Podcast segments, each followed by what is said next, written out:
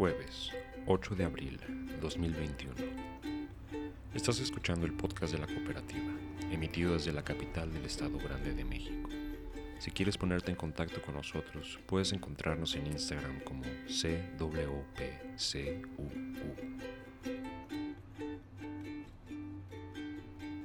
Los casos globales de coronavirus están disparando a niveles no vistos desde el pico récord de infecciones en enero liderado por brotes masivos en Europa, América y partes de Asia, viendo casos en personas jóvenes con más frecuencia. El presidente de extrema derecha de Brasil, Jair Bolsonaro, se mofó de las personas que consideran un genocidio su manejo de la pandemia. Apostándole al libre mercado, espera poder permitir a las corporaciones comprar directamente vacunas en el mercado internacional y dárselas a los empleados, por delante de los grupos prioritarios. El miércoles, el gobierno británico recomendó que las personas menores de 30 años no deberían recibir inyecciones de la vacuna COVID-19 de AstraZeneca. Aproximadamente uno de cada 100.000 receptores de la vacuna de AstraZeneca ha informado de coagulación, 18 casos de los cuales han sido mortales. Los reguladores europeos dijeron que los beneficios de la vacuna de AstraZeneca continúan superando con creces los riesgos. Esto se produce cuando un nuevo estudio encontró que más del 33% de los sobrevivientes de COVID-19 grave desarrollaron afecciones psiquiátricas o neurológicas dentro de los seis meses posteriores a la infección. La administración Biden está restaurando la ayuda estadounidense a la Agencia de Naciones Unidas para los Refugiados de Palestina en Oriente Próximo, después de que Trump recortó su financiamiento en 2018. El presidente Biden anunció hoy una serie de acciones ejecutivas sobre el control de armas, incluyen regulaciones sobre las llamadas armas fantasma, armas de fuego ensambladas en el hogar que no tienen números de serie. David Chipman, un defensor del control de armas, encabezará la oficina de alcohol, tabaco, armas de fuego y explosivos.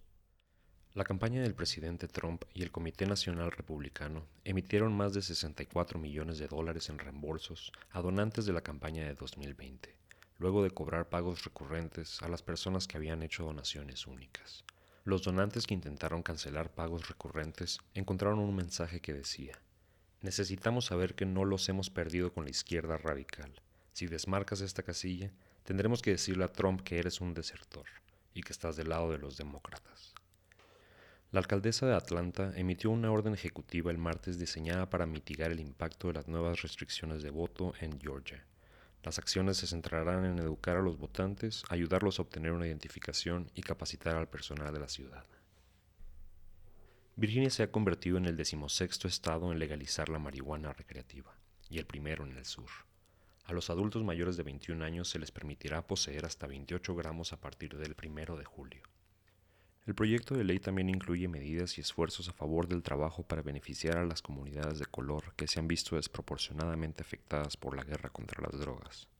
Dicen es una simple injusticia castigar a las personas por algo que ya han acordado que debería de ser legal, especialmente cuando saben que los castigos se imparten de manera desigual.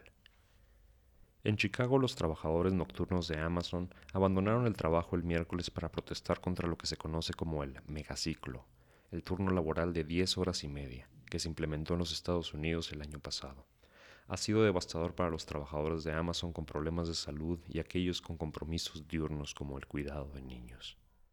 Amazon despidió ilegalmente a dos empleados después de que pidieron a la compañía que abordara las preocupaciones sobre las condiciones laborales en sus almacenes y promulgara mejores políticas sobre el cambio climático. El premio ITZY 2021 por logros sobresalientes en medios independientes ha sido otorgado a tres ganadores. El medio de noticias en línea Truth Out por su trabajo sobre las desigualdades en torno al impacto de la pandemia y los periodistas Liliana Segura por su trabajo sobre la pena capital y las horribles condiciones en las cárceles y el sistema de justicia penal, y a Tim Schwab, quien analizó las operaciones secretas de la Fundación Gates y reveló cómo usa su fortuna para influir en políticas de amplio alcance en particular en el campo de la salud pública. El premio lleva el nombre de I.F. Stone, periodista de investigación estadounidense que, como todo buen periodista de los años 50 del siglo pasado, fue víctima del macartismo, acusaciones de deslealtad, comunismo, subversión o traición a la patria, sin el debido respeto a un proceso legal justo. Este es el espacio publicitario de nuestro podcast. Separa las noticias internacionales de las nacionales, lo que informa Amy Goodman en Democracy Now! y lo que se dice en la conferencia matutina de López Obrador. El producto de hoy es el podcast de la cooperativa CUU, una cápsula informativa de menos de 10 minutos que cubre varias noticias del día. Resume a grandes rasgos los encabezados de un referente del periodismo independiente de Estados Unidos y sigue la conversación que se tiene en Palacio Nacional. AMLO dice que hoy se hablará sobre el plan de búsqueda de personas desaparecidas, lo que describe como una herencia de Felipe Calderón, quien decidió enfrentar la violencia con la violencia. Dice que ha disminuido la incidencia delictiva en casi todos los delitos excepto en tres, los homicidios, los feminicidios y la extorsión. Alejandro Encinas, subsecretario de Derechos Humanos, Migración y Población de México, informa sobre la búsqueda del periodista Alfredo Jiménez Mota, quien desapareció en 2005 esperan llegar a un acuerdo con los familiares en la segunda mitad de este año. Los estados con más reportes de personas desaparecidas son Jalisco, Michoacán, Ciudad de México, Tamaulipas, Nuevo León, Guanajuato, Sonora, Sinaloa, Zacatecas y el Estado de México. Dice que el pico que se dio en 2019 se debió en gran medida a que se facilitaron mecanismos de reporte en el Sistema Nacional de Búsqueda de Personas. Las mujeres representan el 25% de las personas desaparecidas, aunque si nos enfocamos en menores de 18 años, el número asciende a 55. La comisionada de búsqueda de personas, Carla Quintana, admite que hay una carencia forense donde se tiene a decenas de miles de cuerpos sin identificar. Dice que se ha invitado a los especialistas forenses guatemaltecos a instruir a sus homólogos mexicanos por la experiencia de más de 30 años que tienen, debido al periodo conocido como Tierra Arrasada en los ochentas, que buscaba aniquilar a la base social rural de la guerrilla en Guatemala y dejó un saldo de más de 200.000 personas muertas. Dicen tener proyectos dirigidos a fortalecer las capacidades forenses de los estados, destacando el Centro de Identificación Humana en Coahuila y se espera pronto se inauguren los de San Luis Potosí, Tamaulipas, Michoacán y Veracruz. El subsidio federal para acciones de búsqueda es de 1.092 millones de pesos para los años 2019, 2020 y 2021. El subsidio se da a solicitud de las comisiones estatales de búsqueda. Chihuahua recibió 7 millones para 2019, 14.4 millones para 2020 y tiene autorizados 18 millones 185 mil pesos para 2021. Ayer fue día récord de aplicación de vacunas COVID, con 530.178 personas vacunadas. Han llegado más de 16 millones de vacunas a México.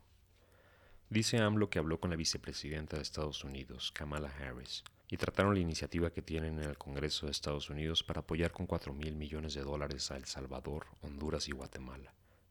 Con ello espera AMLO la migración se vuelva opcional y deje de ser forzosa.